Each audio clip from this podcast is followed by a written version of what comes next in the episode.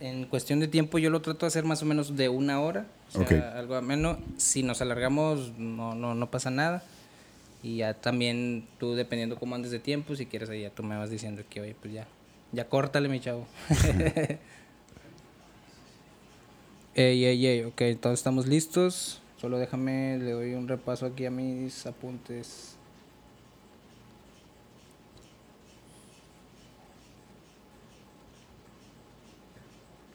Ok, ya, ya estoy ahí un poco listo. Tú me dices. Ya, okay. ya está grabando.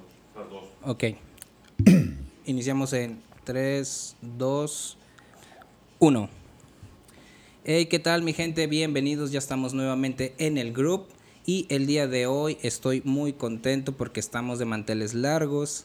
Tenemos un invitadazo que viene directamente desde España. Él es MC, escritor, cantautor, compositor.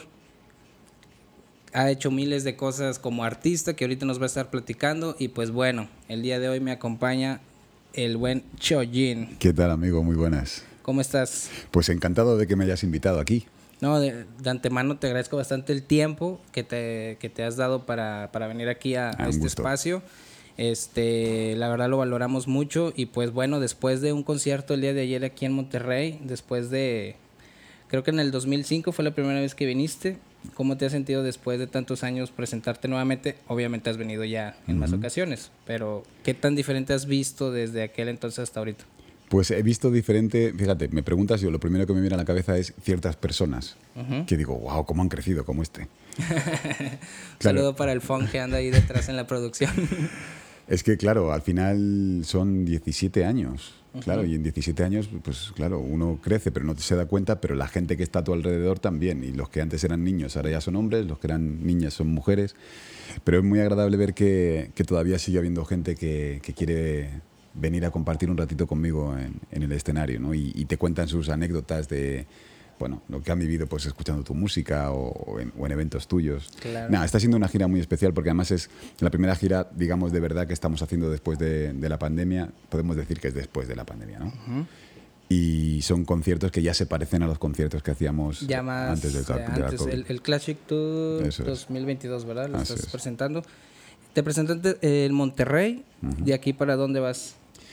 De aquí nos vamos a, mm, a Hermosillo, bueno, voy a Ciudad de México, de Ciudad de México vamos a Hermosillo, después vamos a estar en San Luis, vamos a estar en Puebla y vamos a estar en Aguascalientes. Y de aquí nos vamos a Colombia. A Colombia. Y ahí termina la gira y ya regresan para... Ajá, de ahí haremos mm, Bogotá y Medellín y nos vamos a casa a descansar. Después de un mes, ya está. A descansar por fin. Este, pero ya se extrañaban, ¿no? Las giras ya se sí, extrañaban sí, sí, dar, Definitivo. Este, pues ahora sí que eh, de, tour. Sí, con esto que con la pandemia ya ves que empezaron a sacar streamings, conciertos online y todo, y pues no es lo mismo, como que siempre ocupas esa, esa, esa vibra de la gente, ¿no? Que, que como que te inyecta energía y, el, el, el show de ayer, por ejemplo, ahorita que comentamos, que ya andabas un poco cansado, le digo, no se notó nada porque la verdad el showzazo estuvo muy con mucha energía, eh, todos lo disfrutamos bastante. Eh, y pues sí, estuvo, estuvo muy bien y qué bueno que ya, que ya andamos eh, todos activados otra vez y la verdad lo disfrutamos bastante. Es que también es eso, cuando estás cansado, subes al escenario y se te olvida. O sea, el rato que estás en el escenario es darlo todo. Y, y, esa, es que es muy difícil explicarlo, ¿no? Pero la comunión esa que se crea con el público cuando cuando ellos quieren verte de verdad y tú quieres satisfacerles de verdad y esa energía que se intercambia entre uno, ¡ah, esto es algo maravilloso. Entonces ahí se te olvida el sueño. Luego, en el momento en el que termina el, el concierto, pum, te mueres. Pero mientras tanto, ah, lo das todo. Comentabas algo ayer que, que era como el, estar haciendo tú tu trabajo y que la gente te esté aplaudiendo, te dan ganas de trabajar. No es como una persona que llega a la oficina y su jefe no le aplaude, pues llega siempre sin ganas y todo. Y eso está bien chido porque es cierto, a veces eh, digo, a mí me ha pasado también, en el caso particular de ayer, que tuvimos ahí unos inconvenientes técnicos con, con, el audio y video y estaba el estrés a todo lo que de que en la prueba de sonido y luego a la mera hora también falló. Lo logramos resolver, pero una vez que empieza el show ya se te olvida y, y lo disfrutas, lo, lo, disfrutas bastante y, y, te repito, y con tu show también, también lo, lo disfrutamos. Te comentaba ahorita que ya han pasado eh, proyectos de todo, de todo tipo. Tú, tú pues te caracterizas por obviamente ser, ser MC, ser rapper, estar dentro de, de, la cultura de, de hip hop. Sí. Eh, más o menos para que la gente que, que, que no te conoce, ¿qué, qué, quién es Chojin? ¿Qué, ¿Qué es lo que haces? O sea, ¿qué, es lo que hago? Es más o menos Co- fácil. co- como- ¿Quién soy? Es más muy difícil. En- música, No, no- eh, no tengo ni idea. Eh, eh, en cuanto a música. Sí, en cuanto a música, pues bueno, tú lo has dicho bien, hago rap. Claro, ya soy de, de una generación antigua, si quieres, ¿no? Yo firmé mi primer contrato discográfico a finales, bueno, en el 98. Y, y desde entonces, pues eso, he sacado como 14 discos eh, con todas sus giras y, y sus cosas.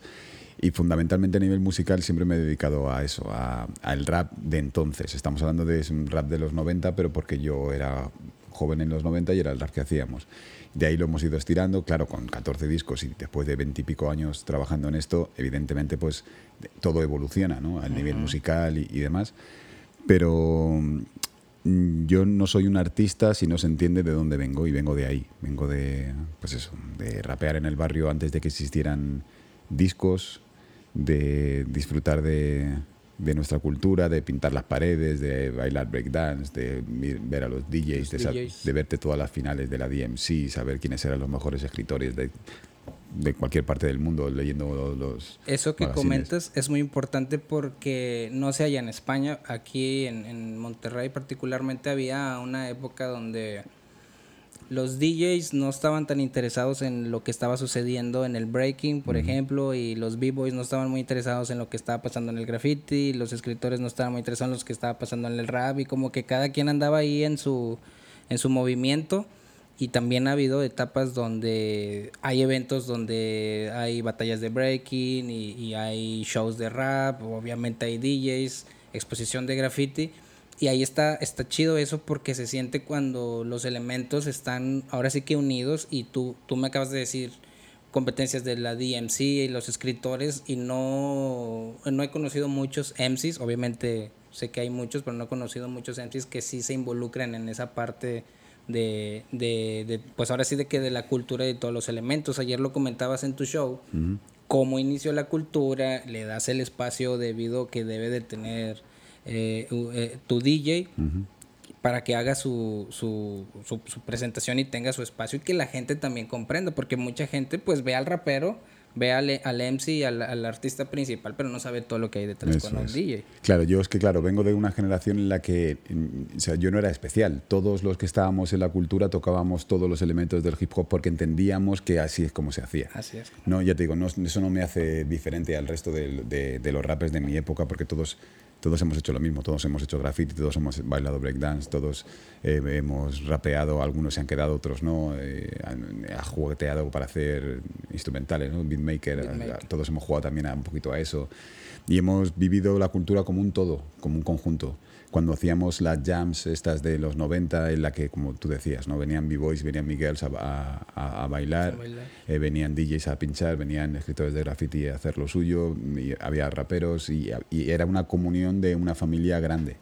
Es verdad que cuando el hip hop empieza a crecer, eh, se va especializando y de repente hay gente que hace break, breakers, que, mm, o b-boying, que, que ya no a lo mejor no, son, no se sienten parte de la cultura, hay escritores de graffiti que tampoco, hay DJs que tampoco, bueno, pues eso es, es inevitable cuando algo Sí. crece, ¿no? Pero yo creo que el corazón de esto sigue siendo el mismo. Lo que pasa es que como es muchísimo más grande, la periferia, la parte de fuera, pues eh, encontramos a gente que solamente se interesa por la parte artística Exacto. y no por la parte cultural, digamos, filosófica, si quieres, de, de la cultura. Y yo lo respeto, me parece bien. Lo que Claro, pasa es que sí. yo no soy así, claro. Sí, de hecho, hay. Conozco, por ejemplo, grafiteros que ni siquiera son rappers, no escuchan rap. Sea, A ellos les gustó el graffiti por, alguna, por algún motivo y se hicieron escritores. Y digo, no está mal. No sé tú qué opinas, pero también hay algo así ahorita con toda esta fiebre de, del freestyle, de las batallas de Sí. freestyle, que hay muchos competidores que no son meramente rap, rappers, solamente se, les gusta hacer freestyle y no hacen canciones. Sí, sí. No, y que no hacen canciones, ni las escuchan, ni conocen ningún grupo, ni nada, porque no, eso no les interesa. Y hay una cantidad enorme de público que disfruta muchísimo con las batallas. Y no escucha rap. Pero no sabe nada de rap, ni le importa, ni le interesa. De hecho, ocurre que cuando algunos de estos freestylers, algunos, eh, que llenan estadios cuando están en competencia, se va a presentar en solitario para hacer un concierto, eh, pues no va nadie, porque a nadie le interesa, porque lo que quieren es verle despellejar a otro MC. Sí. Bueno, en sí, o no sé si ellos se hacen llamar a sí mismos en sí, freestylers, vamos. Es, es que pasa algo que, que ha habido antes, hablando Red Bull 2008, este, y antes allá, allá, en España, muchos MCs se forjaron en, en ese tipo de, de, formatos o competencias pero era para usarlos como una plataforma o como un trampolín y de ahí impulsar su carrera como MCs y como escritores.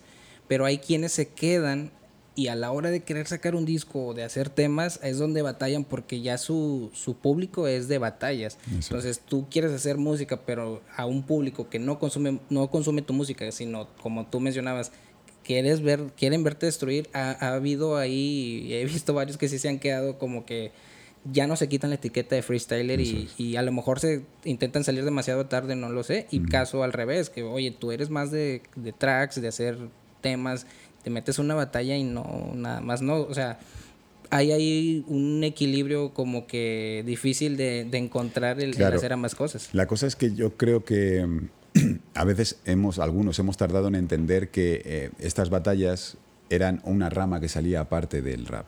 Eh, como nosotros, vuelvo al origen, ¿no? Cuando nosotros empezábamos a rapear, hacer freestyle y escribir era prácticamente lo mismo, te he dicho, ¿no? Escribías graffiti, rapeabas, hacías freestyle, escribías temas, eh, si te, te, ponían unos platos, pues empezabas a, a, toquetearlos, o sea, tocabas todos los elementos de lo que entendíamos que era el hip hop y todo era lo mismo. Nos empezamos a profesionalizar y de repente surge esto de las batallas, que tengo que decir que fue muy importante la película esta de, de Eminem. Claro. Lo, lo, cambió todo realmente uh -huh. para eso. Entonces, al principio, todos los raperos que estaban en esas batallas eran, eran gente de rap, gente de la cultura. Exacto. Pero llamó la atención de un modo que empezó a entrar gente de fuera de la cultura y se especializaron en hacer eso. Uh -huh. Y, y, no sabían nada más de, de, de, de hip hop, ni tenían por qué, ¿no? Pero al principio nosotros pensábamos que sí. Por eso creíamos que ese freestyler podía sacar un disco después. Exacto. Y es que ah, también, digo, no, no todo es malo. A la no. vez es cuando dices, oye, qué bueno que hay, que, que hay esta euforia de, sí. de, de, de, batallas porque así tanto el, tanto el público se puede interesar como que, oye, esto del hip hop está, está, está chido, déjame investigo más y, y se va, pues se puede ganchar con, con, la cultura y también algún, algún freestyler que entre porque le gusta hacer batallas y le dé por escribir y se empieza a desarrollar una carrera. Digo, también esa es la parte positiva de esto, que el, el, hip hop le está llegando a más gente. No, positivo yo creo que es todo. O sea, cuando hay una, una forma de expresión artística que se populariza, eso es bueno para todos, uh -huh. porque es bueno para el artista y es bueno para, para el escuchante que, que tiene algo más eh, que disfrutar. A mí por ahí genial. Y luego, cómo de bueno o malo ha sido para el hip hop, la verdad es que no lo tengo muy claro. Eh, malo no creo que haya sido, aunque es verdad que muchas veces esa imagen que siempre se ha tenido de, del hip hop como un, un lugar por, problemático, violento, eh, misógeno y tal, muchas veces en las batallas eh, ha ocurrido que ha ayudado a reforzar esa idea. Porque ahora quizá es distinto porque ahora es verdad que son súper profesionales, los freestylers son increíbles, pero increíbles. O sea, gente que tiene un talento alucinante y, y muchísimo trabajo detrás.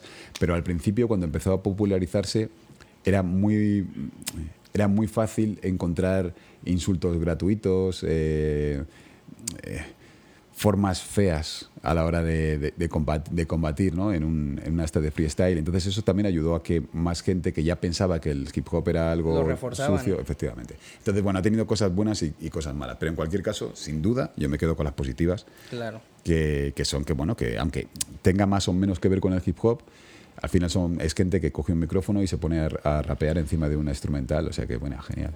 Y eso que comentas que re refuerzan esa idea de, de, la gente de afuera hacia el hip hop, ah, es que son pandilleros, y etcétera. Tú te caracterizas por en tus letras hacer conciencia, conciencia, perdón, este, enviar mensaje ¿cómo ha sido en, al pasar de los años el, el también escuchaba el track donde dices, a mí no me vas a escuchar diciendo skirt. Porque, o sea, ¿cómo ha sido el, el, el, el, oye, yo me voy a mantener en mi idea? Sé que tus tracks han sido para campañas de, de concientización hacia la gente. Entonces, ¿cómo ha sido todo ese proceso de decir, oye, yo tengo, porque el micrófono es un arma muy poderosa y, y creo que todo mundo que, que tiene esa, esa postura de, de estar ante un micrófono diciendo o proyectando algo, pues tienes un compromiso de entrada casi obligado con, con, con la gente. Entonces, me gusta ese, e, esa postura que tú has tenido durante toda tu carrera o lo que yo tengo escuchándote que, que desde la secundaria y preparatoria siempre eh, sí tienes algunos temas relajados Claro. donde porque también no Claro. todo tiene que ser serio todos nos divertimos pero siempre he visto tu compromiso cómo ha sido eso el mantenerte y, y no estar a no a la tentación sino de que oye pues el mercado va hacia otro lado y tú tu idea A mí el mercado es que a estas alturas de mi vida me da igual. ¿Sabes lo que pasa? Que te das cuenta, hay un momento, de- no sé cuándo fue, pero hay un momento de tu carrera, al principio del todo, que crees que vas a convertirte en, pues eso, en una superestrella. Luego eh, la vida te enseña que eso no va, no va a pasar. De modo que llegas a un punto en el que te das cuenta de que para lo que sea que tú tengas que hacer, hay gente que lo va a querer consumir. Y, lo, y en mi caso, yo lo que intento, bueno, lo que intento no, lo que he conseguido es estar a gusto, estar cómodo, estar bien y sentirme agradecido de que el tipo de rap que yo hago tiene suficiente gente eh, detrás como para que me dé para ser feliz haciéndolo. No necesito eh, buscar otras fórmulas para tener algo más, porque a mí me enseñaron de pequeño que el rap tenía que ser honesto. Y no eres honesto si lo que estás haciendo es buscar una fórmula en lugar de contar lo que piensas. Así que mm, yo lo único que hago es seguir la- con las normas que me enseñaron mis mayores cuando empecé con esto del rap. Y mm, modestamente tengo que decir que, que se ha demostrado que funciona. No hay tanta gente que tenga un- carreras tan largas dentro de la música, no digo del rap, dentro de la, La música, en música. general. De modo que, oye, pues algo he tenido que hacer bien, eh, siendo fiel a, a lo que yo pienso, cuando veintipico años después de haber sacado mi primer disco, sigo aquí, ahora estamos en Monterrey y, y seguimos llenando salas y, y la gente se sigue emocionando cuando viene a los Sí, y- conciertos. Y, y se vio ayer, la verdad Claro. se vio ayer, ayer en el concierto. Y te mencionaba esto porque pues hay proyectos o grupos, MCs y todo, donde inicialmente, digo, también entiendo la parte que todo tiene que evolucionar y cambian las maneras de pensar, de ver la vida, empiezas a escribir otras cosas, todo eso es válido, pero sí ha habido proyectos donde empezaban como que con una ideología, un mensaje en sus letras y de repente ya este pues están haciendo otra cosa completamente distinta y en su momento llegas a platicar con ellos y dicen, "No, pues es que es lo que hay ahorita." Y es como que ahí es hacia donde vaya la corriente, tú te ir a- para allá llevar tu música y, y es, es muy valioso eso que haces de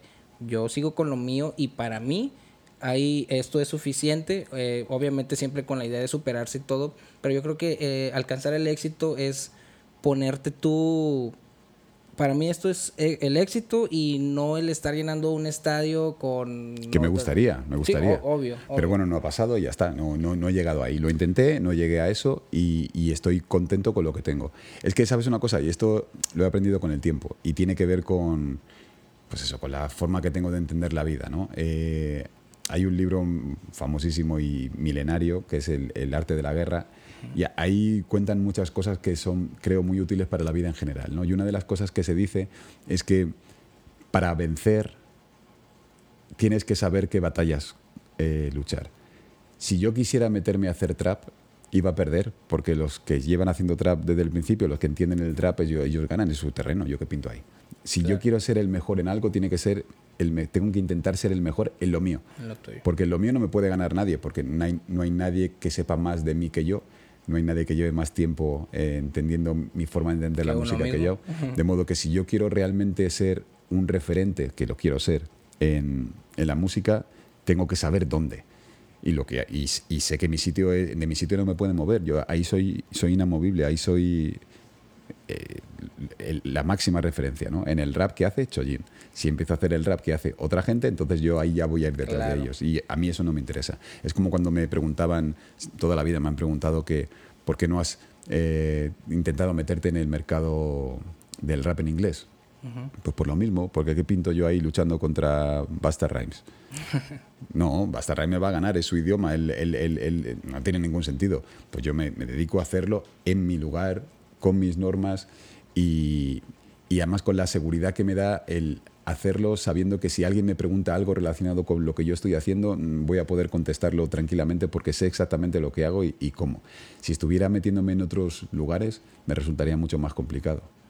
Y aparte de rap, ahorita es explorar otro tipo de mercados en inglés o, trap, pero aparte, ¿no has experimentado en hacer otro tipo de, de, género, de, de, música? No, para nada. No, no, no. Primero yo no sé cantar. De modo que eso me reduce el campo a el rap nada más. Bueno, eso ya hacer, pues eso que sí, el trap o drill, todo este tipo de cosas relacionadas con, con, con, este tipo de música. Y realmente es que no me interesa otro tipo de música. porque, cómodo con Claro, porque para mí el rap, y esto lo decíamos al principio, no es solamente un tipo de música, es que, claro, cuesta entenderlo. Yo llevo haciendo esto desde que tengo 13 años, es toda la vida. O sea, no he sido persona sin rapear, no he sido persona, no había un yo Toda antes tu adolescencia, eh, y, madurez, todo. todo. O sea, no existía un, un, yo que reconozca previo a, a mí rapeando, no existe. Entonces, no es que haga rap porque me guste la música o porque, yo qué sé, por mi motivo, es porque no tengo otra opción, no sé hacer otra cosa, soy esto. ¿Y cuando lo empezaste a hacer, tú te visualizabas como artista? ¿Simplemente fue...? No, para nada. Yo, yo no sé cómo era aquí en México, pero por lo que hablo con, con mis amigos aquí, creo que era parecido. Tú empiezas a hacer rap porque te gusta el rap y te gusta estar en la calle con los amigos, rapeando y ya está, ¿no? Y es algo que Igual que juegas al baloncesto y no piensas que vas a jugar en la NBA, pues rapeas y no piensas que vas a sacar un disco, ni que vas a hacer giras, ni nada. Y por lo que sea, llegó un momento en el que se me ofreció la posibilidad de tener un contrato discográfico, incluso después de firmarlo. Mis tres primeros discos los firmé en un mismo contrato discográfico yo, vamos, ni se me pasaba por la cabeza que pudiera vivir del rap. Era como voy a tener una experiencia muy bonita teniendo un contrato discográfico, voy a sacar discos, oh, qué bien, voy a salir en la televisión y voy a hacer conciertos y luego voy a seguir viviendo mi vida eh, porque el rap no da de comer. En aquella época era imposible pensarlo siquiera. ¿Y ya, qué otra música escuchabas aparte de rap de, de, joven? Que obviamente el rap te enganchó, pero ¿escuchabas otro tipo de música aparte? Sí, eh, yo he escuchado siempre música eh, lo que llaman música negra, ¿no? Eh, distintos tipos de música negra. Pero bueno, en aquel, cuando era muy pequeñito, pues había el, funk, estaba como muy de moda y tal. Siempre escuché mucho soul de, de la Motown, de Atlantis y, y, demás, porque en mi casa sonaba mucho eso. Eh, y siempre me ha encantado. Y la música africana también ha sonado y también me, siempre me ha gustado mucho. ¿Tienes, tienes por tu padre raíces. así es. Así que bueno, ese tipo de música, eh, eh, todo lo que tiene que ver con, con, lo que yo entiendo como corazón. ¿no? Me gusta la música que tiene percusión. Eh, valoro mucho todo tipo de expresión artística. tuve una época importante en la que escuché mucha música clásica, me parece muy, muy interesante. me parece muy bien que haya música celta y todo ese tipo de cosas, pero yo creo que necesito un, bombo y, y, una caja en, en lo que esté sonando. claro, es que estaba viendo material y por ahí escuché y vi que, que hay una canción muy, muy importante para, para, tu infancia, la de Joe Sexy Thing. Claro, claro. Y, y, se me hizo muy interesante que tú decías, es que tengo yo una carpeta de música especial, o sea, no me gusta gastarme las, las, los plays o las escuchas de esa, de esa canción y se me hace bastante interesante porque yo no me había puesto a, pensar así, de decir, esta canción nada más la voy a escuchar en ciertos momentos porque no la quiero escuchar en un momento que no sea el adecuado. Este, y aprovechando, te quería dar un obsequio.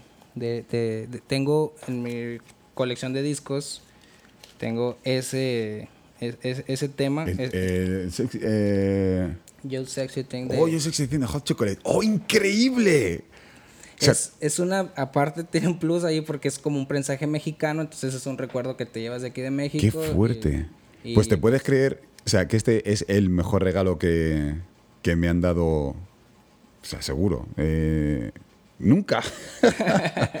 ¡Hala, qué fuerte! Muchas gracias, tío. Sí, no, te, te, lo obsequio acá con, con todo cariño. Vi esa entrevista y me acordé que lo tenía ahí en mi colección y dije... ¡Qué maravilla! Se, lo, voy a, se lo voy a regalar porque sé que, que es algo... Es, sí, sí, muy, muy, muy especial. Muy, muy, muy especial para mí, sí. Espero ahí que, Qué que, bien. que lo conserves. Pues fíjate, porque lo tengo en cinta de cassette.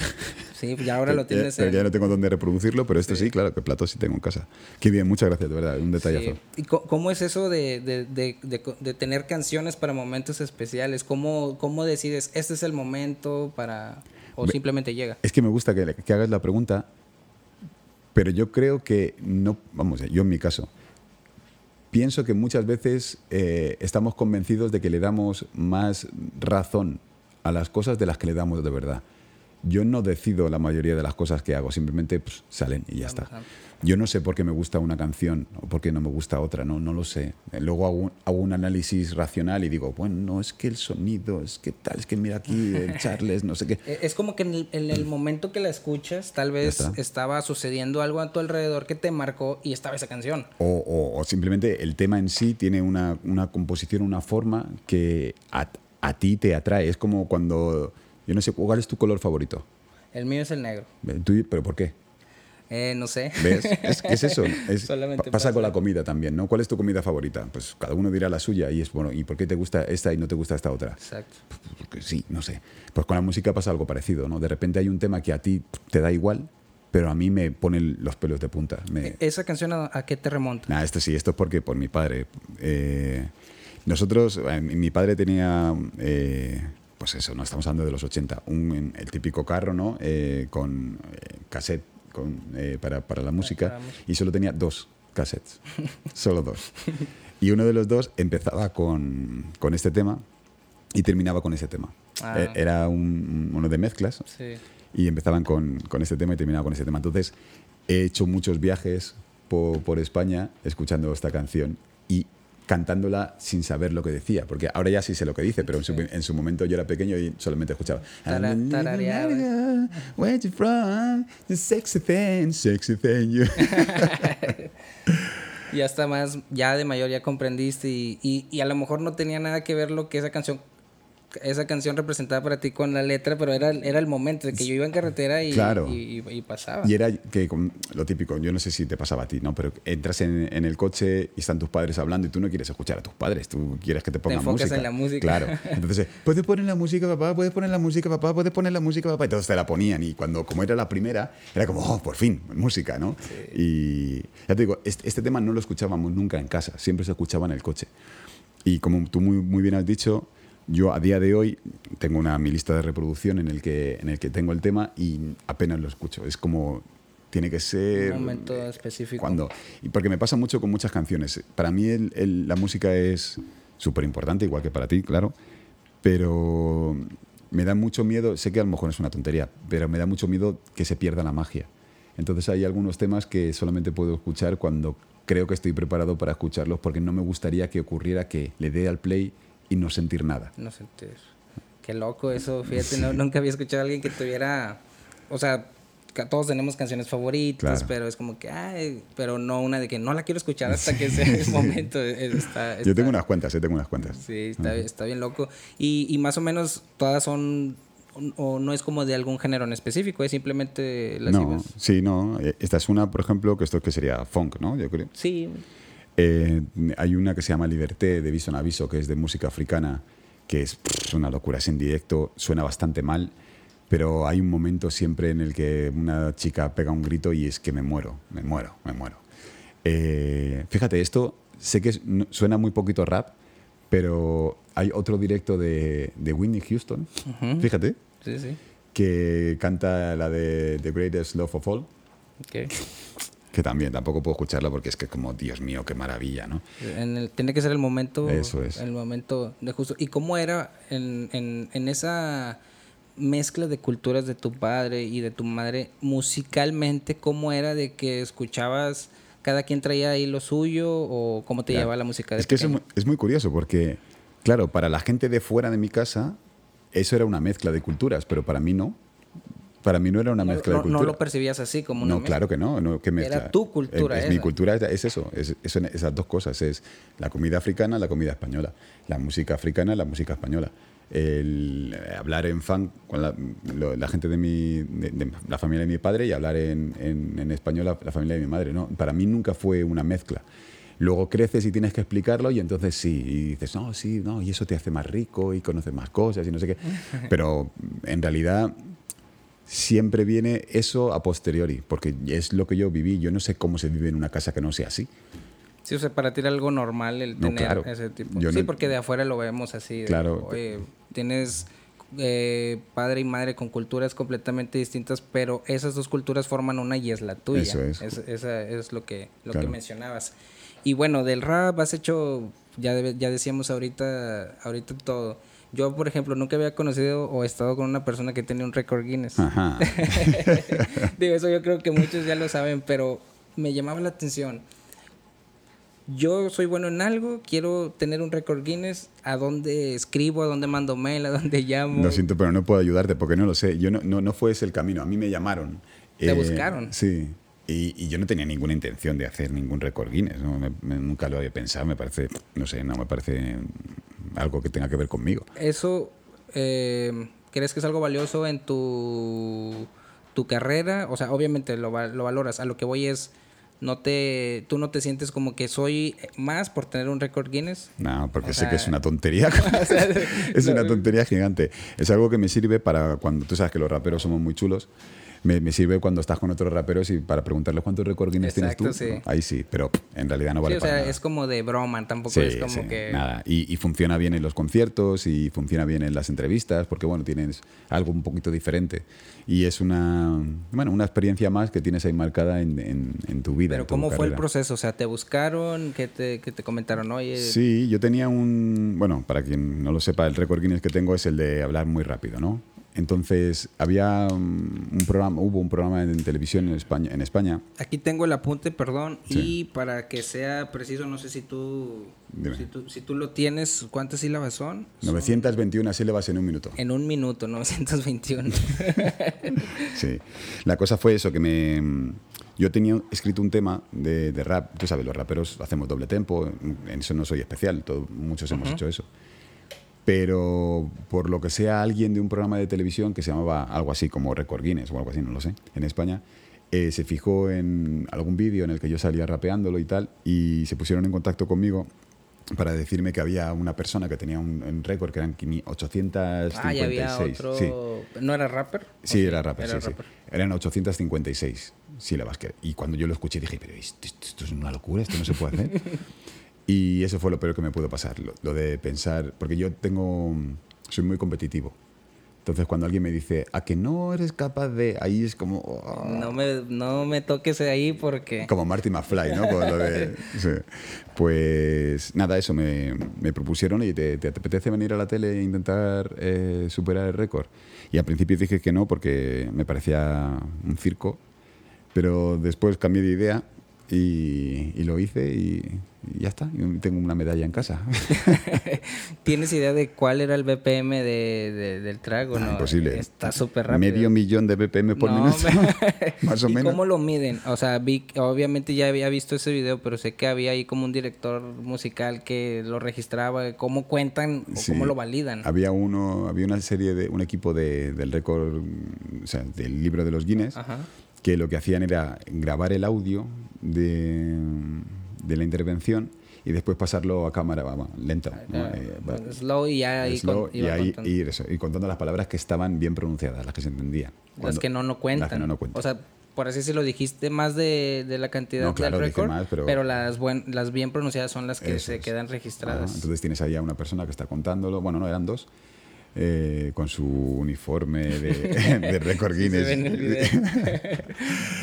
y nada, fue, fíjate, una tontería, pero que mira, nos da para poder hablar de eso unos cuantos años después aquí.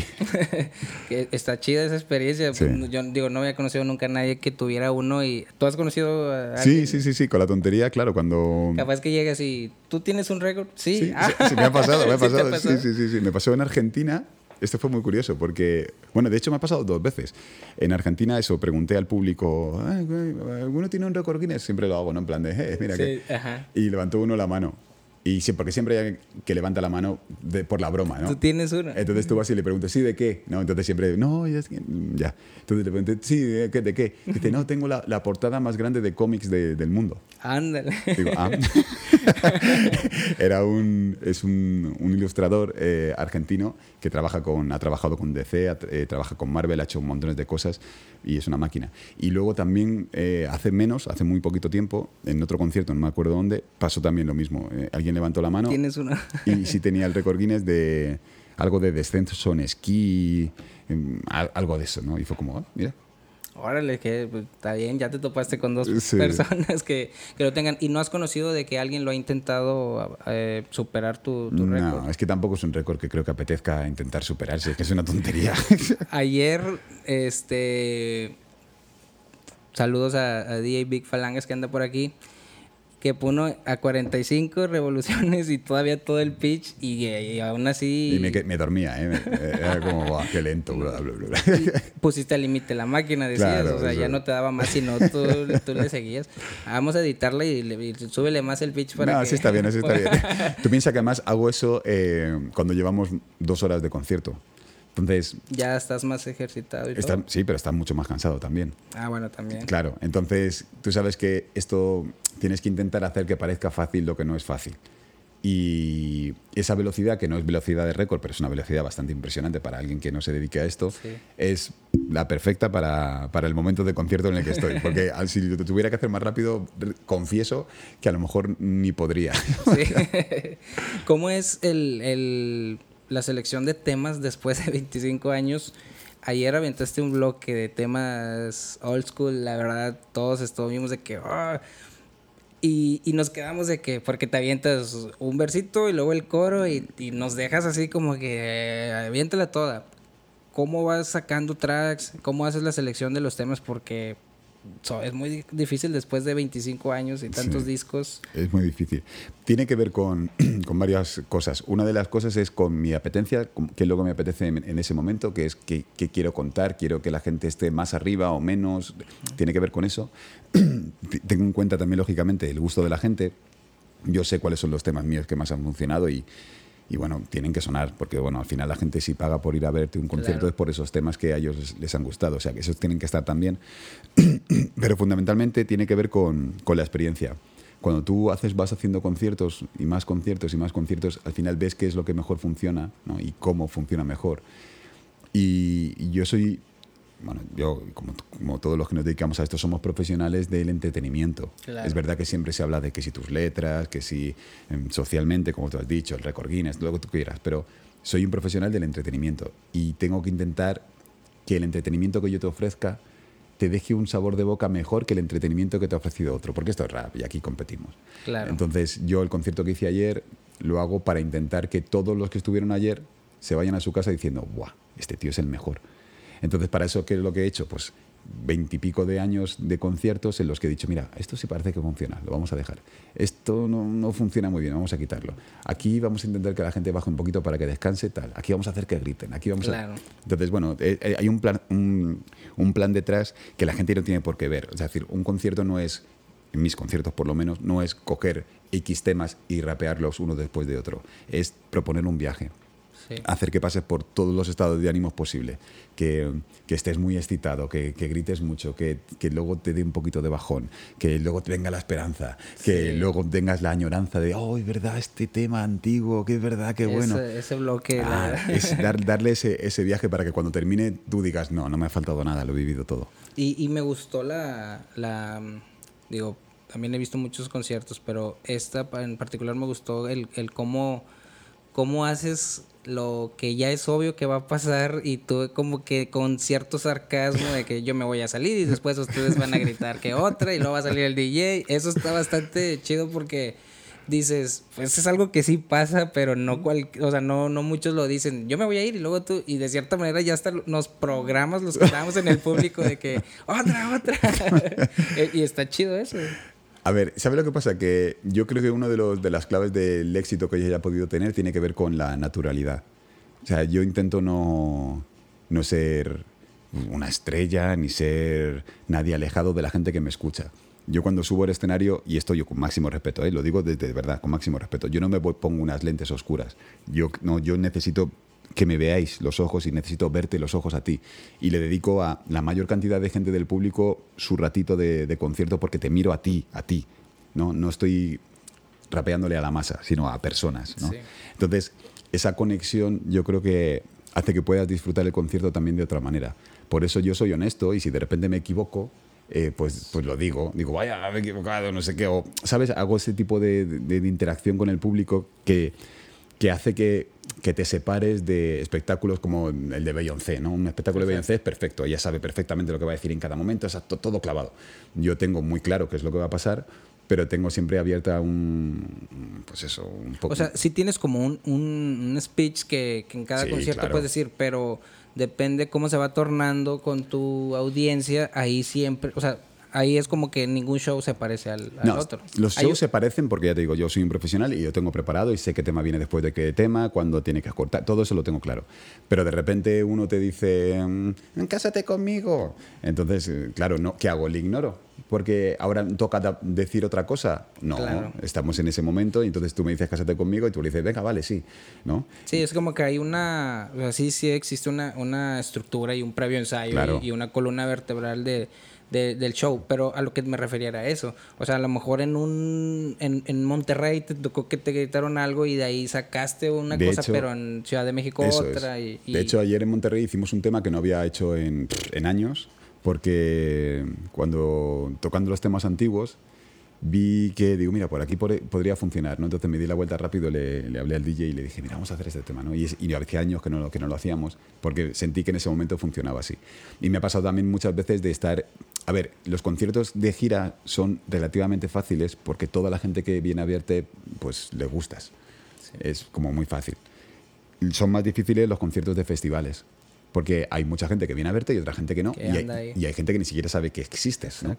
Entonces, ahí tus temas icónicos a lo mejor no funcionan. Y ahí sí que tengo que estar mucho más pendiente, tengo que ser mucho más en sí. Y mirar al público y en función de eso decir, "Mm, no, toca más que levanten las manos simplemente, que griten, que salten en lugar de brincar ponerse a escuchar. Sí, porque pues en un festival es más de, de, de andar como de fiesta Eso es. eh, ahí. Y eso, ah, insisto, lo que te mencionaba ahorita, está bastante chido porque tienes temas de, de todo, de- para todos los estados de ánimo, por así decirlo, pero sin perder la esencia. O sea, ya no escuchamos como el... Ah, es otro chollín nuevo y anda acá, eh, y todo eso que, que decías, la verdad me, me, me gustó este, cuando sacaste ese tema y lo escuché. Y digo, es cierto, o sea, cómo, porque eh, en, y el último vienen muchos eh, sonidos más frescos, por así decirlo, pero no pierdes la esencia. O sea, sigues, sigues, tú, uno escucha, sigue siendo Chollín, solamente que ah, tiene que haber una evolución. O sea, tampoco podemos estar estancados. Pero no pierde esas raíces de. de a la, a la hora de escribir eso está muy chido. Claro. ¿Cómo, ¿Cómo manejas ese tema con, con tus productores de, de cómo haces la selección de beats? De decir, oye, pues sabes que siento que ahora quiero hacer esto.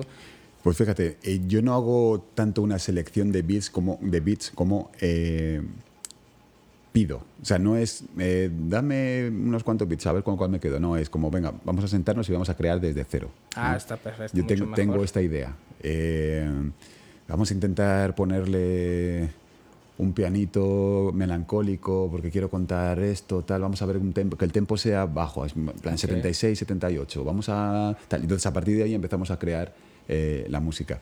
Tengo suerte de que me puedo permitir eso, yo entiendo que no todo el mundo puede, pero yo sí, mi, mi productor es, es amigo, tenemos el estudio pues, ahí, cerca, muy cerca de casa Sí. y podemos trabajarlo con cariño. Y de hecho, fíjate, me gusta que digas esto, ¿no? lo de la esencia, porque esto que estamos hablando de Classic Shit, ¿no? el tour, Sí. tiene este nombre porque lo que estoy trabajando ahora, que yo hubiera querido que saliera antes de venir a México, pero al final hemos tenido algún problemilla y va a tener que salir obviamente después, es un grupo de siete temas que se llaman Classic Eh, en el que lo que hacemos es coger esa esencia de, de los 90 del todo, ¿no? Eh, bombo, caja y boom, boom, y mover la cabeza y ya está. Podemos escuchar a Choyin del 995, por así Claro, justo, es que me, gusta lo que decías por eso, porque en ese beat podría rapear el Chollín de 995, pero voy a rapear yo que es como su papá. y, y, y, el beat huele a, a 90, pero tiene también sonidos de, de ahora. Claro, es lo que decimos de lo de la evolución sin salirte, ¿no? Exacto. A, estas alturas de mi vida creo que no tiene ni siquiera demasiado mérito porque es, insisto, es lo que he estado haciendo siempre, ¿no? Pero en este caso en concreto yo quería eso. Eh, hubo una época en la que yo me reconozco que me salí un poco de lo que me estaba apeteciendo hacer para hacer lo que yo creía que la gente quería escuchar de mí. Y lo que he hecho ha sido, pues, no, eh, detenerme ahí y decir, no, date la vuelta y ve, haz lo que tú quieres hacer. Y el, lo que vamos a sacar ahora yo sé que no lo va a escuchar nadie porque, es demasiado rapero y ahora, la gente pues yo creo que no, no, está tan metida en esto del rap, pero a mí me sirve porque me lo he pasado muy bien escribiéndolo, me lo he pasado muy bien grabándolo, cuando salga pues me lo escucharé yo en mi coche tres o cuatro veces hasta que me arte de ello y, y hasta ahí me quedaría a gusto y a partir de ahí pues ya me volvería a hacer Lo bueno que aún vemos DJs que que escuchamos rap y esos, Gracias. Gracias. y esos discos los podemos escuchar. ¿Y cómo es tu proceso creativo? ¿Primero escribes, primero llegas y te sientes con el productor a crear la música o simplemente llegas y escribes ahí? ¿Cómo lo manejas? No, primero eh, tengo una... No sé, no me quiero poner intenso, ¿no? Pero es como una necesidad de contar algo, ¿no? Quiero contar algo. Hay algo que está en mi cabeza que quiero contar imagino qué tipo de música le vendría bien a eso y entonces ya así es cuando me siento con mi productor, trabajamos en esa música y una vez que ya tengo el esqueleto de esa producción, me la llevo a casa y así me pongo a escribir sobre eso que hemos hecho. Luego ya vuelvo al estudio y le vamos quitando a la, a la, a la música lo que le sobra y añadiendo lo forma. Que, ajá, sí. Y esa necesidad de, de, escribir fue lo que dio pie a, publicar libros. Sí, supongo que sí. Sabes, yo creo que toda la gente que, que es lectora nos hemos preguntado alguna vez si seríamos capaces de escribir. De escribir. Y en mi caso, claro, yo tengo mucho respeto a, la literatura, digamos, estándar, porque pues, he crecido con eso, ¿no? Pero un día dije, pues, ¿sabes qué? ¿Por qué no? Digo, si llevo escribiendo en realidad un montón de tiempo, vamos a intentarlo. Y tengo que decir una cosa que no digo habitualmente, y es que el, el primer libro que saqué no fue el primer libro que escribí. Escribí. Escribí uno previamente eh, pero no, no, no, sentí que tenía el nivel suficiente como para publicarlo. ¿Ya lo, ¿Y ya lo publicaste ahorita o no? No, nunca, nunca lo he publicado. Ah, nunca, o sea, tienes ahí libros y, bueno, regresando un poquito. Bueno, tengo dos. En, en, dos que no han salido. Y también, en el caso de la música, también dejas mucha música sin, sin, sin salir, sin publicar. Pero vamos, ni te imaginas. ¿Como cuántos discos tendrás ahorita guardados? No sé, o sea, eh, ¿cuántos tenía guardados tu oh, cuando murió? ¿Mil? Pues, pues, igual.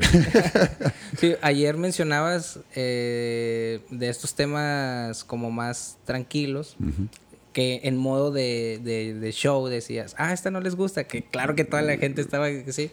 Aquí me puedo pasar toda la noche, yo, tengo mil temas así. ¿verdad? Sí, y con los libros te pasa igual, has escrito... Sí, bueno, no tanto, porque escribir un libro es, eh, claro, necesita mucho más tiempo. Ya te digo, son dos. Eh, uno, de hecho, llegué a publicar el primer capítulo en la parte interactiva de un disco, no me acuerdo ni de cuál. Eh, y el otro, pues directamente no. Recuerdo que se lo envié a varias personas en, las que confío.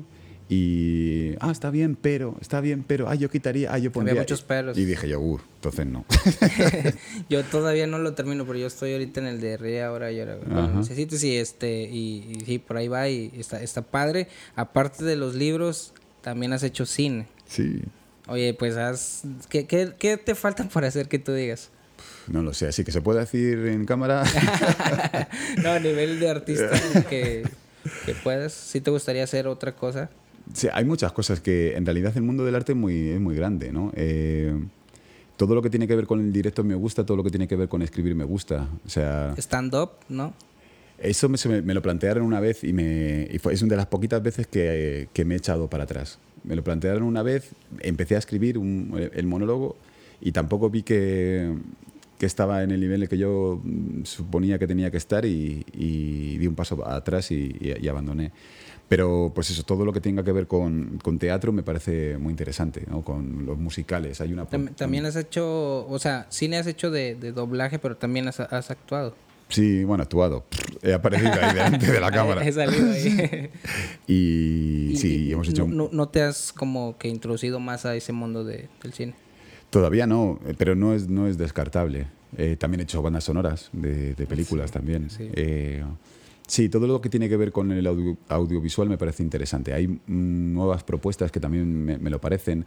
Eh, me han pedido la posibilidad de leer audiolibros, que es algo que también puede, me, parece que a nivel o sea, a nivel creativo no es, eh, no es muy satisfactorio a lo mejor, pero a nivel experiencia me parece que puede, que puede tener un rollo, ¿no? Eh, te digo, hay, muchas cosas, afortunadamente, que cosas que no puedo contar. Tengo proyectos de, de, aquí a fin de año de cosas que no había hecho nunca y que me parecen muy interesantes y vamos a, vamos a darla. Luego ya te digo, a nivel producción también eh, creo que ya tengo una, una, edad y una experiencia suficiente como para, para ponerme a producir cosas también. No tanto, no, no tanto producción musical como producción ejecutiva, ejecutiva. de, de, proyectos que yo considero interesantes. Así que bueno, vamos a seguir tocando palos. Y, y eso, eh, no sé hasta cuándo, que yo creo que todavía, y espero que falte mucho, pero una vez cuando tú decidas poner un alto en, en, tu carrera como MC, al menos en dejar de hacer presentaciones y todo, si te ves como produciendo gente sí. y todo. Sí, y yo en mi retiro me imagino escribiendo libros, porque me, me, gusta estar solo, esos ratitos de soledad, lo que escribir me parece... Y creo que además que es un trabajo que se puede hacer desde las vacaciones, ¿no? O sea, tú puedes coger e irte a La Paz, en Baja California Sur, y, ponerte a escribir em, y teniendo la playa delante y viendo un amanecer y... Hay un, hay un texto en este que te decía ahorita de que algo mencionas como que me he quedado escribiendo hasta tarde, pero ya me voy a dormir porque mañana tengo, ay, no recuerdo qué vuelta decías, o sea, como que algo así de compromiso y luego, bueno, ya retomé mi escrito. Ah, en el libro, sí, sí. Sí, así algo, algo así comentas y, y, eso está chido porque como dices, pues a lo mejor puedes andar de vacaciones y te pones a escribir y claro. No, cuando digo vacaciones me refiero a vivir bien, ¿no? De decir, venga, voy a vivir viajando, ¿no? Que es uno de mis sueños. Eh, dejar mi casa e irme a, pues te digo, venirme aquí a mm, Puerto Vallarta y tirarme aquí sin fecha, en plan dos, tres meses, cuatro meses, seis meses, un año, no sé, lo que sea, y después irme a Panamá y después irme. Entonces, es, ese tipo de vida, claro, es ideal, pero necesitas un trabajo. Y pues creo que un trabajo que cuadra con eso podría ser. Puede ser que una presentación de un libro y te quedas una semana más y luego voy a presentarme allá el libro. Ah, Que eso pasa mucho y lo he platicado con más gente que ha venido a platicar aquí. Me han comentado. Eh, cuando la gente ve a los artistas que andan de gira, oye, pues es que tú andas así, pero muchas veces es Llegas aeropuerto, prueba de sonido, hotel, te bañas, concierto, regresas y al día siguiente ya tengo vuelo a las 5 de la mañana porque tengo que estar en otra presentación. Y le has dicho perfecto porque no has dicho cómo. ¿Has visto que no has dicho cómo? Pues de comer. Pues ah. igual, le has dicho perfecto porque es así. no te da ni tiempo. Tú piensas que el concierto de Monterrey para mí fue ayer, pero el concierto de Ciudad de México para mí también fue ayer. Fue ayer. O sea, fue el mismo día fue un día muy largo de, de, 48 horas en el que me levanté, hice una prueba de sonido, hicimos un concierto demoledor de dos horas y media en Ciudad de México, bestial. Terminamos el concierto, luego tienes que hacerte a lo mejor siempre con alguna foto con alguien. Que, que, tú entiendes que pues eso ¿no? que les apetece en ese momento aunque tú ya no tienes energía para eso pero tienes que hacer el esfuerzo de dar un poquito más de energía para, para, para, esa gente que oye que te, te viene te sonríe y se lo merece eh, de ahí nos llevaron a un hotel cerca de la sala a lo que tú dices, ducharnos o bañarnos, lo, como, como tú dices, y, coger el avión y venir. Entonces yo llegué a Monterrey sin haber dormido, y para aquí ya era de día. Y entonces hay que hacer la prueba de sonido, coges a hacer la prueba de sonido, descansas un poquito, pero no llegas a dormir y haces el concierto. Es decir, haces el segundo concierto del día en tu cabeza, ¿no? Eh, y eso, estamos hablando de, muchas, muchos, muchos cientos de personas delante. Y, y, años haciéndolo. Y claro. Hay, hay que mantenerse ahí con eso porque, insisto, o sea, muchos a, la, a, a lo mejor piensan que no, pues anda en México y va y conoce todas las ciudades. Conozco el, el, lugar del concierto y conozco el aeropuerto. Así es, así es, literal. Y todos los aeropuertos son iguales. sí, a ver, es verdad que luego la gente de los sitios intenta tratarte siempre de la mejor manera posible. Eso es muy, muy, muy, muy de agradecer. Y siempre pues te dicen, ah, te voy a llevar a comer al sitio típico de aquí, ¿no? de lo que más orgulloso te sientes. Y eso sí te lo llevas. Eh, esa ese ratito en el que por lo menos has comido la comida típica de ahí, ¿no? Eh, pero sí, siempre te quedas con ganas de conocer cosas, ¿no? De repente, eh, cuando fue en Toluca? Este viernes estábamos en Toluca eh, nuestro ingeniero de, de, sonido salió a dar una vuelta mientras yo estaba haciendo la firma y demás. Y cuando volvió, vino de, con un montón de, de fotografías de, de, un sitio súper bonito al que yo nunca iré y he estado en Toluca cinco o seis veces, pero... Y, ya, sí, y, y, insisto, es el concierto, el meet and greet, lo que sea, y vámonos para atrás. Claro. Que de hecho a veces sí aprovechamos los... Le, con a veces que me toca así trabajar y salir así de gira y todo y está el artista principal en la firma y uno aprovecha para claro, claro. ir ahí a, ver, a, darse una vuelta y conocer como lo hacía tu, tu, ingeniero porque tienes que aprovechar el ratito que estás en la ciudad porque ya llega la camioneta y al hotel y otra vez la ciudad que sigue ¿Has tú planeado, nunca lo has planeado, mejor dicho, el, oye, voy a hacer una gira, pero quiero conocer, entonces prográmame una fecha por fin de semana porque los siguientes dos lo, lo, quiero? ¿Nunca lo has hecho? Yo no, lo he planteado muchas veces, pero no ha sido posible hacerlo nunca, porque cuando tú de repente vienes aquí a México, por decir, ¿no? Eh, claro, vas a hacer Ciudad de México, por ejemplo, Guadalajara y Monterrey. Pero claro, sacas la fecha y cuando sacas la fecha te llaman de no sé dónde y te sale otra, otra opción que podrías deshacer, eh, de, desecharla, pero dices, joder, ya, ya que estoy a, ahí, pues hay que hacerlo. Es, es trabajo y, y, en la logística se acomoda más así. Como claro, sea, eso es. A lo mejor no va a ser muy rentable, oye, pues yo te viajo y te, te quedo aquí, te pago una semana en un hotel porque al fin, o sea, una fecha es. por fin de semana no... No, No, yo no me puedo permitir, o sea, me lo puedo permitir si voy de vacaciones, si voy a trabajar, no. O sea, yo tengo amigos artistas que viven un poco así, ¿no? Que de repente dicen, me voy a ir tres meses a Latinoamérica, eh, no para traer dinero, sino para, para, tener la experiencia. Entonces sí pueden hacer eso y se hacen una, una, presentación pequeñita en cualquier sitio para tener lo suficiente como para poder tener la estancia. No, no te gastas dinero, pero tampoco, tampoco lo ganas. Y eso es una cosa que yo sí envidio. Pero es verdad que todavía no he podido hacer porque creo que no he sido capaz de desprenderme de mis obligaciones allí en, en España lo suficiente como para poder irte a otro Bueno, lado. miento, porque una vez hicimos una, una gira de dos meses y medio eh, por Latinoamérica que fue algo muy similar a eso. Y eso sí que fue una super experiencia. Pero es verdad que toda mi gente luego allí en Madrid me, me lo recriminó, ¿no? Porque una cosa es que te dejen ir a, a, trabajar y otra cosa es que te vayas ahí de fiesta sí, pues por siempre, el mundo. Siempre pasa. ¿Y cómo manejas ese tiempo? Por ejemplo, obviamente el, el, tienes el equipo que está trabajando en las presentaciones, a la vez tú a lo mejor estás escribiendo un libro, pero también estás escribiendo temas y también tienes que ir al estudio a, a hacer beats o, o, juntarte con el, con el productor. ¿Cómo administras tu tiempo para decir, en, esta, en estos meses vámonos, a, a, vámonos de gire, pero regresando tengo que llegar al estudio? ¿Cómo es administrar el tiempo para un artista que hace diferentes pues actividades? Es, es, relativamente fácil porque eh, solamente hay que hacer eso. O sea, yo hago muchas cosas, pero tengo en principio las 24 horas del día para hacerlas. Quiero decir, como no tengo un trabajo estándar desde las 9 de la mañana hasta, hasta, hasta las 2 de la tarde, eh, he aprendido a ir organizándome digamos, sobre la marcha, porque un, libro, pues a lo mejor tardas en escribirlo X tiempo, eh, pero luego cuando terminas de escribirlo ya todo el tiempo que estabas dedicando diariamente a escribir el libro se te, se te libera. Cuando estás grabando un disco, pues estás casi todo el día en el estudio grabando, luego con la mezcla y demás. Pero cuando se acaba ese, ese proyecto, que al final son dos, dos semanas, eh, ya tienes otra vez todo el tiempo libre. Entonces, lo único que intento hacer es que no se solapen eh, proyectos, ¿no?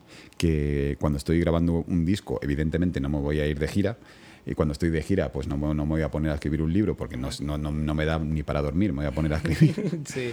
Y así, no, ya te digo, al final te, te, te, te apañas. Pero sí estructuras el tiempo, por sí. ejemplo, ah, de 9 a 12 tal vez voy a avanzarle al libro, después me relajo, como algo y así. así Esa, es. Porque he, he también, insisto, platicado con gente y no, pues a mí como me nazca, de repente me pongo a escribir y, y, y es válido, digo, cada quien alcanza ahí su, o cada no, quien administra. Yo no, yo no, yo, yo no valgo para eso. O sea, yo soy, les envidio en cierto modo, pero yo no soy, no tengo ese espíritu libre.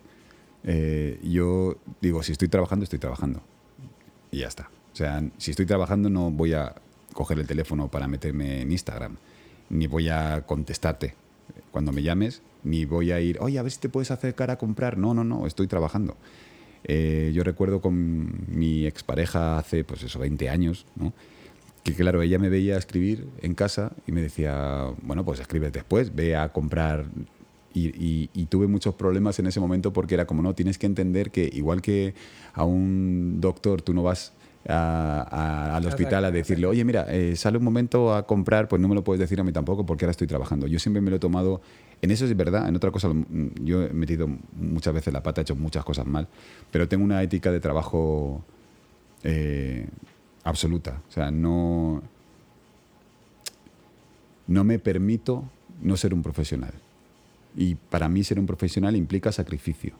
Eh, la idea que se tiene de que el artista vive de las musas y, que todo es una maravilla y que está todo... yo, yo, eh, si existe me parece genial, pero no es mi caso. Yo no tengo un especial talento, yo lo que tengo es ética de trabajo. Y como yo trabajo en, en crear cosas, no me apetece, pero me levanto y me pongo a escribir. No me apetece, pero voy a ensayar. No me apetece, pero voy a grabar. Porque mi trabajo es hacer eso. Y de mismo modo que la gente que me escucha no le apetece ir a, su trabajo, pero va, yo tengo que hacer lo mismo. Si un día tú te despiertas y no... Porque el, trabajo de, de, gente creativa, un día simplemente no andas inspirado, escribes lo que puedas por, por convicción de decir, este, esto es mi trabajo y lo tengo que hacer ¿Hay maneras para, tú tienes algún método para provocarte la inspiración o simplemente esperas a que llegue? Yo creo que la, inspiración es un, es un mito que hace mucho mal al artista, por muchos motivos. Por, por, una parte porque esperas que llegue como si fuera algo mágico que tiene que caer del cielo y si por lo que sea no te llega te frustras. ¿no? ayer mismo me preguntaba alguien en la firma ¿no? ¿Qué, ¿qué haces cuando no te viene la inspiración? ¿no? Eh, yo es que no, o sea, la inspiración no, me importa, o sea, no sé qué es, ni me importa, ni me interesa, ni la quiero cerca, ni nada por el estilo. O sea, yo solamente creo en el trabajo. Hay veces que cuando trabajas eres más eficiente y veces que cuando trabajas eres menos eficiente. Nosotros llamamos inspiración a cuando eres más eficiente. Bueno, pues llámalo como tú quieras. Pero yo lo que hago es escribir. Es verdad que no me apetece escribir hoy, es verdad que no he estado brillante escribiendo hoy, pero no, o sea... Pero el trabajo y el ejercicio está Claro, la, técnica la necesitas para cuando de repente tengas eso que contar. es como un día no, traigo ganas de entrenar en el gimnasio, pero lo voy a hacer. Es, que, es que de hecho si no, no funciona. O sea, yo, yo lo, hago mucho la relación a la que dices del gimnasio con las artes marciales. ¿no? Tú no vas a tener nunca un cinturón negro, nunca, si solamente vas a entrenar cuando te apetece si de repente es como, hoy está lloviendo, no, no me apetece. Uy, hoy es que como me he discutido con mi, con mi pareja, pues tampoco. Uy, no, es que hoy van a poner un partido de fútbol que quiero ver. Bueno, pues entonces nunca vas a llegar a ser cinturón negro, porque para ser cinturón negro necesitas ir al gimnasio cuando te apetece, pero sobre todo cuando no te apetece.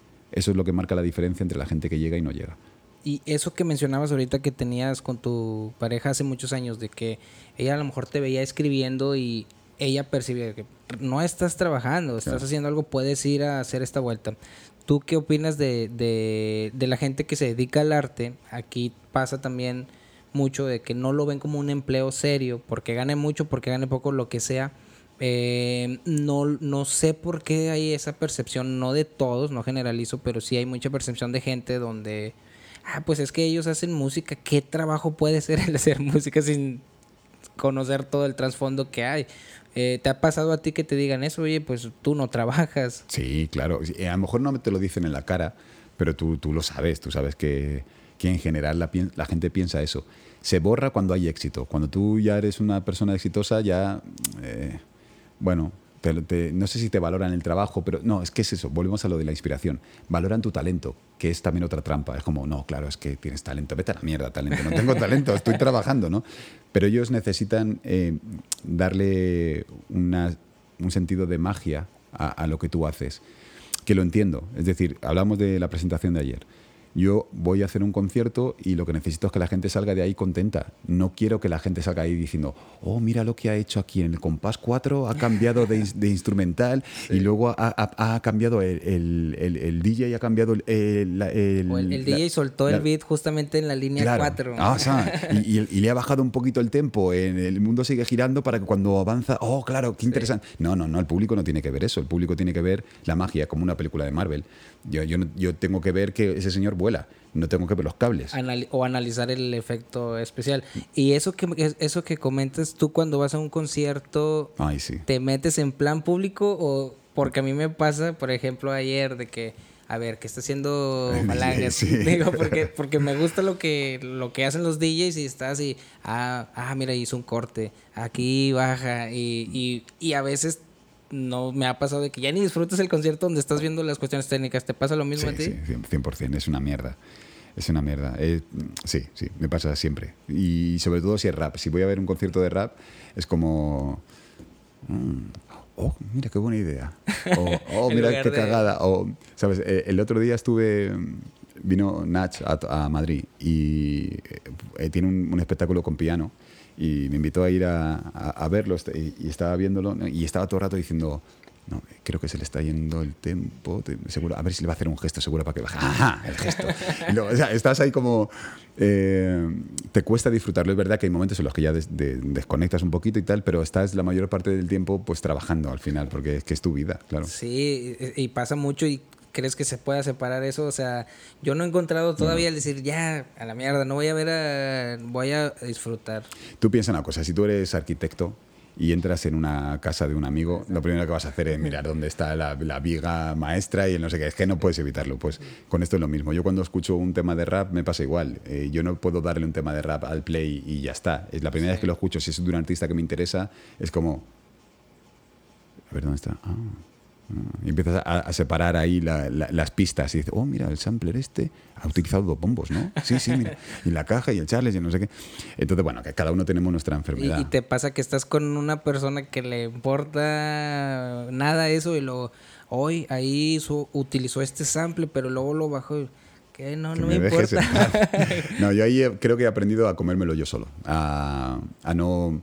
A ver, todos necesitamos siempre tener a alguien cerca que aguante nuestras mierdas. sí, sí. es así. O sea, tú le cuentas a tu pareja o a tu amigo algo tuyo que a él no le interesa, a esa persona no le interesa, pero tú se lo cuentas igualmente, igual que esa persona te lo cuenta a ti. Eso es así. Sí. Saludos a mi esposa que así la tengo siempre. Pues que, oye, ay, mira esto. Oye, a mí no me importa. Yo, yo quiero escuchar la canción y no me importa quién la produjo, qué dices, es. qué scratch hizo y todo, pero pues ni modo, ahí nos tiene. Cada uno nos- tenemos nuestra enfermedad. sí. nos, nos tiene que aguantar. Ahorita que, que comentábamos de la inspiración, comentaste que también va por, tú lo ves como de, del cinturón negro y así.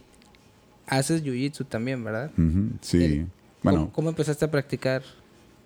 Yo, yo empecé a practicar, empecé con judo eh, hace...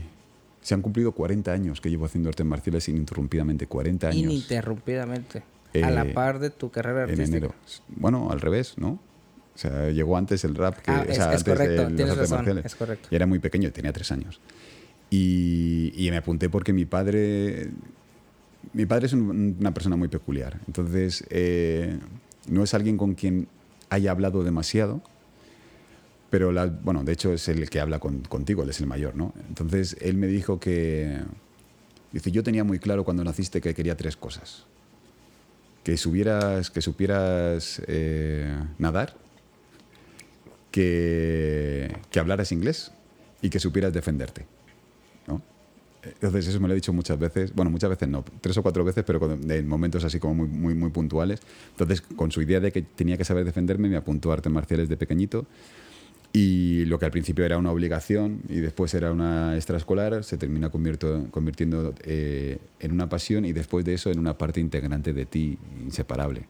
Entonces, pues eso, llevo toda la vida, toda la vida en, en un tatami y pegándome con gente. Y eso me ha forjado, ha forjado mi carácter, ha forjado mi forma de ser, me ha, me ha dado disciplina, me ha dado humi- humildad también, eh, me ha dado conocimiento de, de mi cuerpo, de mis limitaciones, de las limitaciones de los otros también. Te, da- te da psicología, porque claro, cuando te estás pegando con alguien, le conoces, empiezas a Ahí conocerle. donde específicamente Sabes si es conectar. más agresivo, menos agresivo, si es más eh, estratégico. Eh, cuando ves, como, como hablábamos antes de los conciertos, ¿no?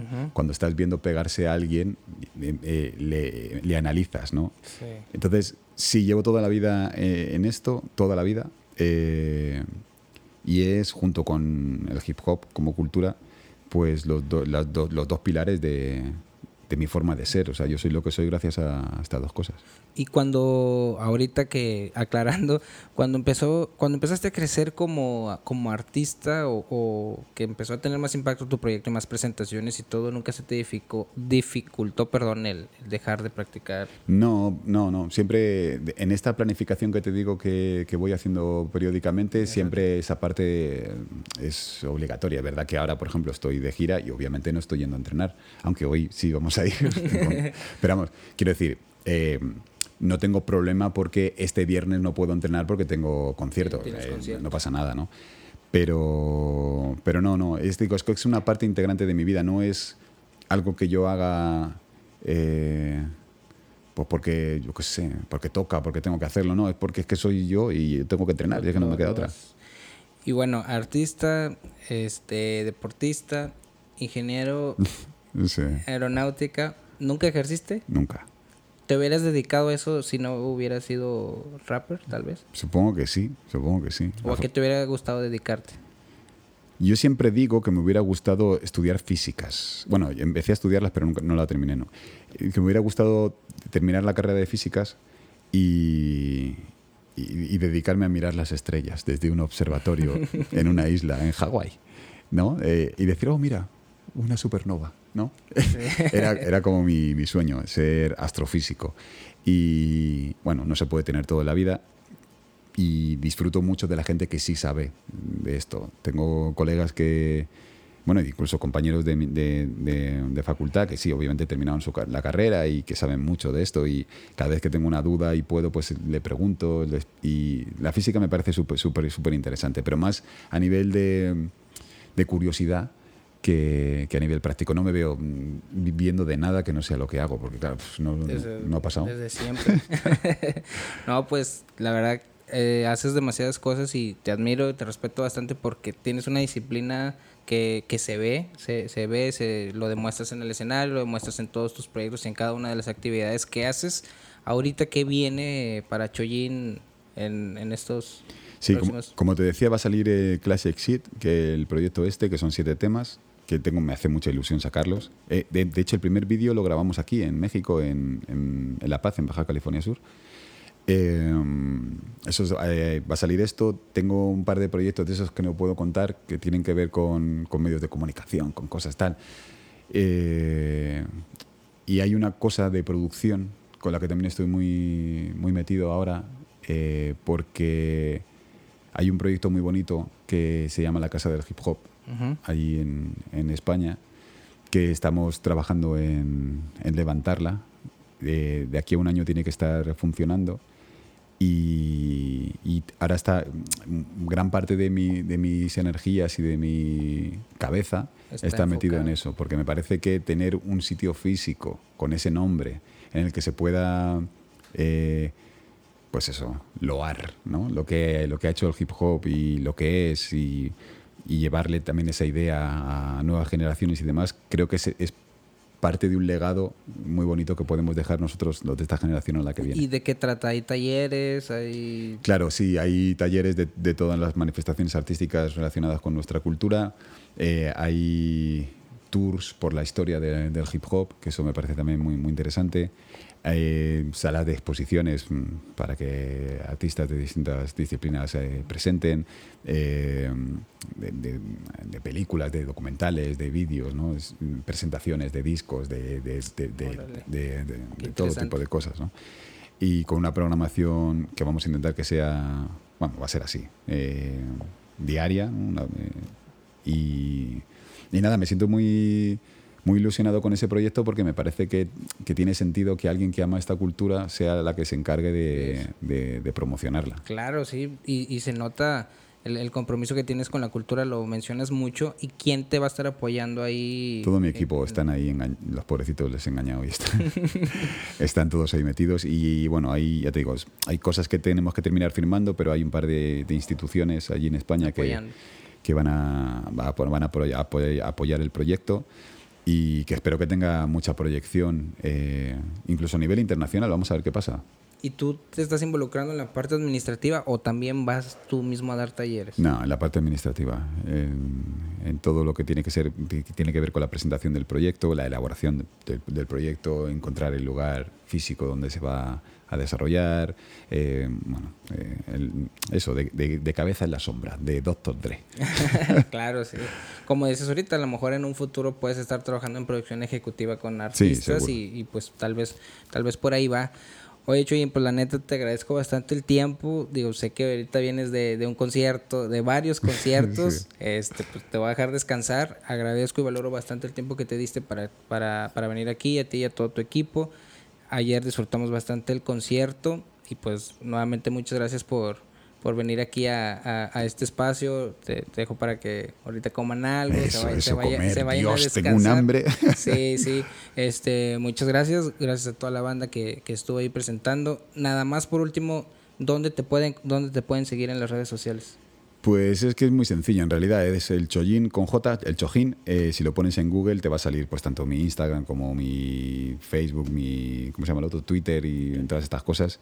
Eh, pues nada, y ahí estoy contando mis cosas, cuento las cosas del rap y mis, mis ideas. Las- Ahí pueden ver el, el proceso de todo lo que pasa atrás de una gira que, que no se dan cuenta. Más o menos por ahí van, va subiendo cosas. Eso es. ¿Verdad?